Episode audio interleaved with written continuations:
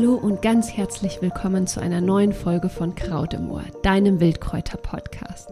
Erfahre, wie du dich ganzjährig mit Wildpflanzen selbst versorgst, wie du die Wildpflanzen optimal verarbeitest und für deine Gesundheit nutzt. Außerdem befragen wir großartige Kräuterkundige hier in diesem Podcast und vermitteln dir ganz kurzweilig die Eigenheiten von den Wildkräutern am Wegesrand. Und bevor wir heute in die ähm, in eine ganz wundervolle, schöne Folge starten, möchte ich dich ganz kurz hier noch einmal auf unser Crowdfunding aufmerksam machen. Vielleicht hast du es schon mitbekommen. Mo und ich erstellen ein Buch, sind eigentlich schon mittendrin und und zwar landen in diesem Buch die wunderbaren Kraut-Essays hier aus diesem Podcast. So oft haben wir Nachrichten von dir bekommen, dass wir diese Kraut-Essays doch einfach super gerne mal in ein Buch packen und jetzt ist es eben soweit. Und um dieses wundervolle Buchprojekt realisieren zu können, brauchen wir deine Unterstützung. Wir würden uns einfach wahnsinnig freuen, wenn du das Crowdfunding mit unterstützen würdest, egal wie, ob finanziell oder ob du das auch einfach nur teilen magst mit anderen Kräuterbegeisterten. So oder so sind wir dir super dankbar. Den Link zu der Crowdfunding-Kampagne und allen Infos zum Buch findest du in den Show Notes. Ja, und jetzt steigen wir ein in eine neue Folge. Es ist Juni und ja, die Blüten dominieren gerade total. Und jetzt ist einfach eine ganz, ganz tolle Zeit, um die Blüten zu sammeln von bestimmten Pflanzen, die ich dir gleich vorstellen möchte. Und vor allem, auch wenn jetzt der Sommer gerade erst vor der Türe steht, ist es ist es einfach ganz klasse, jetzt schon an den Winter zu denken, jetzt schon an unseren Wintervorrat zu denken, denn genau jetzt können wir ganz tolle Pflanzen sammeln, die, aus denen wir im Winter beispielsweise ganz köstliche Tees, wohltuende, gesunde Tees herstellen können. Also ich bin gerade schon tatsächlich fleißig dabei. Ich habe mir, ähm, ich habe so ja größere Pappkartons, in denen ich meine ganzen getrockneten Pflanzen gerade lagere und freue mich einfach wahnsinnig, dass der Vorrat gerade immer weiter wächst und weiter wächst. Und ich erstelle ganz oft mit meinen äh, drei Lieblingskräuterfreundinnen dann ja so im Herbst ungefähr rum äh, verschiedene Teemischungen. Dann würfeln wir quasi all unsere gesammelten getrockneten Schätze zusammen und gucken, was wir für Teemischungen daraus herstellen können. Und damit du eben auch jetzt schon deinen Teevorrat oder für deinen Teevorrat sammelst, möchte ich dir einfach total gerne sechs Pflanzen vorstellen, sechs Blüten, die du jetzt sammeln kannst.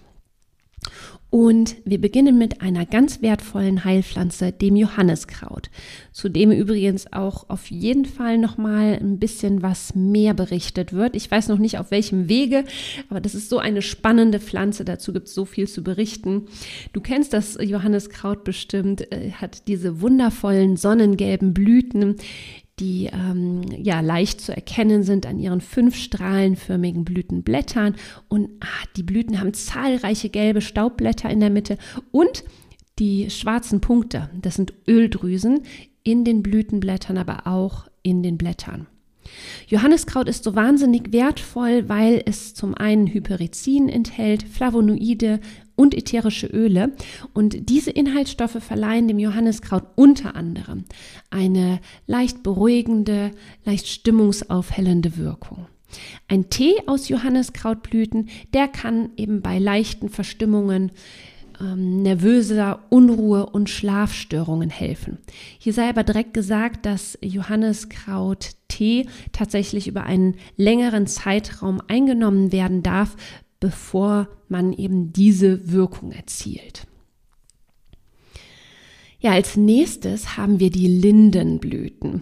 Wir wenden also quasi einmal unseren Blick vom Boden hinauf in die Baumkrone und die Linden, die haben ja diese wunderschönen herzförmigen Blätter. Und die Blätter, die sind tatsächlich ganzjährig essbar. Das sind ja wirklich äh, Baumblätter, die so, so ein ganz zartes, äh, ja so eine ganz zarte Struktur haben. Und ja, die Blätter sind tatsächlich fast, also ganzjährig, ne? solange wie die Blätter eben am Baum hängen und, ähm, und grün sind, können sie gegessen werden. Ja, und jetzt finden wir eben auch die, äh, ja, die duftenden, hängenden Blütenstände an der Linde. Und was die Lindenblüten so ja, so wertvoll für uns machen, das sind zum einen auch wieder ätherische Öle, Flavonoide und Schleimstoffe. Und unter anderem äh, bewirken diese Inhaltsstoffe eben, dass die Lindenblüten eine leicht beruhigende Wirkung haben, eine entzündungshemmende Wirkung haben. Sie wirken auch sch äh, schweißtreibend und genau deswegen ist ein Tee aus Lindenblüten ganz toll beispielsweise bei äh, Erkältungen, also zur Unterstützung einer Erkältung, aber auch bei Husten und Halsschmerzen. Hm, Lindenblüten haben Schleimstoffe. Schleimstoffe deuten immer darauf hin, auch dass es ein, äh, dass es ganz oft auch dann eine Pflanze ist, die bei Husten und Halsschmerzen wir, ähm, lindernd wirkt. Und ähm, ja, außerdem ist, sind Lindenblüten ganz toll, weil sie entspannend wirken. Also sie lindern tatsächlich so, so leicht den Stress, Stresszustände und fördern den Schlaf. Hier sei übrigens aber gesagt, ich äh, verweise hier direkt mal auf die wundervolle Podcast-Folge mit Ruby Nagel, wo es um die äh, um Pflanzen geht, die bei Stress ganz toll helfen. Das ist wirklich eine ganz, ganz tolle Folge. Hör da auf jeden Fall auch mal rein, wenn dich das interessiert. Also Pflanzen, die, ähm, die bei Stress helfen, unterstützen. Ja, dann haben wir noch den Holunder. Der darf natürlich jetzt nicht fehlen. Holunder ist eine wirklich eine sehr vielseitige Pflanze, die eben jetzt im Juni ihre ja, duftenden weißen Blüten präsentiert.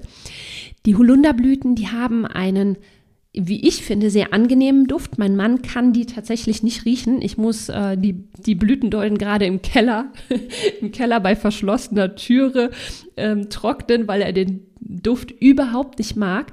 Ich mag ihn sehr. Und ähm, man kann so einen Holunderbusch im, äh, ja, bei Sonnenschein wirklich auch schon, also einen blühenden Holunderbusch tatsächlich schon aus einiger Entfernung erriechen. Auch die Holunderblüten enthalten wieder ätherische Öle, Flavonoide, unter anderem auch Vitamin C und ähm, der, die Holunderblüten, die wirken tatsächlich schön immunstärkend, entzündungshemmend, leicht harntreibend, auch schweißtreibend. Und Holunderblütentee wird traditionell zur Stärkung des Immunsystems bei Erkältungen und zur Förderung der Entgiftung eingesetzt. Eine weitere wundervolle Pflanze sind, sind die Rosen. Und die Rosenblüten, naja, die sind für ihre Schönheit, für ihren betörenden Duft bekannt. Und im, gerade jetzt im Juni fangen zu, äh, zum einen die äh, Zierrosen an zu blühen, aber auch die Wildrosen. Beide Rosenblütenblätter können wir sammeln. Ja, und ähm, solange sie im Garten nicht gespritzt oder in irgendeiner Art und Weise chemisch behandelt sind. Ich habe zum Beispiel eine ganz tolle Duftrose bei mir im Garten, eine Zierrose, und da sammle ich gerade auch ganz viele Blüten, um sie später unter anderem zu Tee zu verarbeiten. Rosenblüten, die enthalten ätherische Öle, Flavonoide und Gerbstoffe. Und ähm, hier ist es tatsächlich wichtig, wenn die Rosenblüten für ätherisches Öl, äh, für die ätherische Ölherstellung gesammelt werden, dann ist es tatsächlich so, dass die Rosenblüten relativ zeitig am Vormittag gesammelt werden, weil der ätherische Ölgehalt dann am höchsten ist. Ja? Die Inhaltsstoffe der Rose, die verleihen den Rosenblüten eine antioxidative, entzündungshemmende und beruhigende Eigenschaft. Ne? Rosenblütentee, der kann die Hautgesundheit fördern und das Nervensystem beruhigen, Stress abbauen. Mädesüß. Kommen wir zur nächsten Pflanze. Mädesüß, auch wieder so eine ganz fantastische Pflanze, ist eine heimische Wildpflanze mit wunderschönen cremeweißen Blüten. Medesüß wächst ganz oft an Bachläufen oder da, wo der Boden wirklich recht feucht ist. Und die Blütenstände des Medesüß, die sind, so, sind auffällig und haben einen äh, süßlichen Duft, also fast mandelartig. Auch Medesüß enthält wieder ätherische Öle, Salicylate und Gerbstoffe. Und das macht Medesüß ganz spannend in der Naturheilkunde, denn sie wirken entzündungshemmend, schmerzlindernd und haben auch so eine leicht harntreibende Eigenschaft. Und ähm, ich sagte gerade schon, Salicylate sind im Medesüß enthalten. Genau deswegen kann ein Tee aus Medesüßblüten bei Kopfschmerzen helfen. Auch bei Erkältungssymptomen und rheumatischen Beschwerden ähm, kann ein Tee von Medesüßblüten getrunken werden. Ja, und zuletzt möchte ich noch wahrscheinlich eine der Frauenpflanzen schlechthin vorstellen, der Frauenmantel. Ähm, der echte äh, Frauenmantel, ah, der hat so zarte Blüten, so ganz zarte, kleine gelbe Blütenblätter, die jetzt eben im Juni anfangen zu blühen. Und die Blüten des Frauenmantels, die sind leicht zu erkennen an ihrem wirklich sehr filigranen Aussehen, den feinen Blütenblättern. Frauenmantel, sowohl Blüten als auch Blätter, enthalten Gerbstoffe, Flavonoide und auch wieder ätherische Öle. Und ähm, ähm, Frauenmantel, der wirkt leicht adstringierend, entzündungshemmend, harmonisierend grundsätzlich auf den weiblichen Zyklus. Und ein äh, Tee aus Frauenmantel aus dem Frauenmantelkraut, Blätter wie Blüten. Der kann unter anderem bei Menstruationsbeschwerden eingesetzt werden, bei einem unregelmäßigen Zyklus und auch während der Wechseljahre. Und als ich schwanger war, da hat mir ähm, die ähm, Dr. Marianne Ruoff, die war ja auch schon mal hier im Podcast, ist auch eine ganz tolle, also Ärztin, Heilpraktikerin. Die hatte mir empfohlen, den Tee aus äh, Frauenmantel nach der Geburt zu trinken, weil er eben auch innerlich wundheilend wirkt. Und ich muss auch sagen, dass äh, mir der Tee einfach total gut getan hat. Ja, das waren die sechs Blüten, die ich dir jetzt unbedingt vorstellen wollte. Ich habe aber jetzt noch eine ganz wichtige äh, Zwischen, also eine ganz wichtige Info für dich, damit du auch wirklich das volle Aroma, die, vollen, die volle Inhaltsstoffkraft der Blüten mittrocknest, gibt es so ein paar Dinge, die ich dir als Tipp gerne noch mitgeben möchte. Ja? Also, das ist nämlich, das habe ich letztens auch noch mal bei mir im, äh, in meinem Online-Kurs Wilde Selbstversorgung gesagt, es ist einfach super, super wichtig, oder beziehungsweise habe ich es mit drin, ne? es ist einfach super, super wichtig, auf den Sammelzeitpunkt zu achten, nämlich um den höchsten Inhaltsstoffgehalt ähm, mitzunehmen und das beste Aroma. Und es ist einfach total wichtig, wenn wir Blüten sammeln, es ist ja so ein ganz feines Pflanzenmaterial, dass wir die Pflanzen sammeln an einem sonnigen Tag und im besten Falle sollte es zwei, drei Tage zuvor auch nicht geregnet haben. Ja? Dann ist es wirklich so, äh, du kannst ja auch mal den Test machen. Geh mal nach, nach einem Regen an einen Holunderstrauch und ähm, halt die Nase an die Blüten. Die haben nicht mehr so ein intensives Aroma. Ja? Wenn du aber an einem sonnigen Tag an einem Holunderstrauch vorbeigehst und es hat auch zuvor nicht geregnet, dann haben die eine ganz andere Kraft, ja, eine ganz, ganz viel, viel intensiveres Aroma. Und natürlich ist es so, dass äh, bei Regen nicht nur das Aroma äh, davon geschwemmt wird, auch die wasserlöslichen Inhaltsstoffe werden relativ leicht aus den Blüten herausgelöst durch das Wasser. Und genau deswegen Blüten immer an einem sonnigen Tag sammeln. Zuvor sollte es auch nicht geregnet haben. Das ist noch mein Tipp. Und ähm, bevor, genau, und wenn du sie sammelst, sollten, sollten die Pflanzen auch nicht mehr nass sein von irgendeiner Taunässe, ja? Okay, das war's. Also, ich wiederhole noch mal ganz kurz, welche tollen Pflanzen wir hier in dem Podcast besprochen haben. Wir hatten einmal das Johanniskraut bekannt für seine stimmungsaufhellenden, äh, für seine stimmungsaufhellende Wirkung. Die Lindenblüte, ganz klassisch in Erkältungsteemischungen. Der Holunder, super vielfältig einsetzbar, auch äh, ganz klassisch in Erkältungsteemischungen, wirkt immunstärkend unter anderem.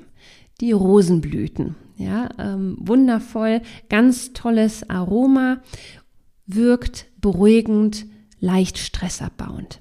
Mädesüß, ganz klasse wegen der Salicylate. Genau deswegen kann man das Mädesüß super gut in Erkältungsteemischungen geben, wirkt ne, auch äh, bei Kopfschmerzen. Und zu guter Letzt der Frauenmantel, eine der wichtigsten Frauenheilpflanzen, die wir haben, wirkt sich positiv auf den, ähm, auf den Zyklus aus. Und grundsätzlich bei sämtlichen Frauenleiden ist der Frauenmantel einfach wahnsinnig gut, ja. Eine ganz, ganz tolle Pflanze. Wunderbar. Ich hoffe, dir hat die Folge gefallen. Ich rufe, ähm, ich erinnere dich noch mal ganz kurz an unsere Crowdfunding-Kampagne. Schau doch einfach mal in den Show Notes nach. Da findest du den Link zu unserer Crowdfunding-Kampagne auf Start Next. Äh, wenn du uns unterstützen möchtest, sind wir dir einfach wahnsinnig dankbar. Wir freuen uns natürlich auch über jede Bewertung äh, über den Podcast das ist einfach, ja, das ist so unsere Belohnung für, für den Podcast. Und ja, wenn du noch mehr über die wilde Selbstversorgung, äh, ja, Wildpflanzen-Selbstversorgung erfahren möchtest, dann abonniere auch super gerne unseren kostenlosen Newsletter. Auch den Link findest du in den Show Notes. Ich hoffe, wir hören uns auch in der kommenden Woche wieder. Bis dahin wünsche ich dir eine wunderschöne Sommerzeit, viel Spaß beim Sammeln und ganz lieben Dank, dass du bis hierher zugehört hast. Deine Melanie.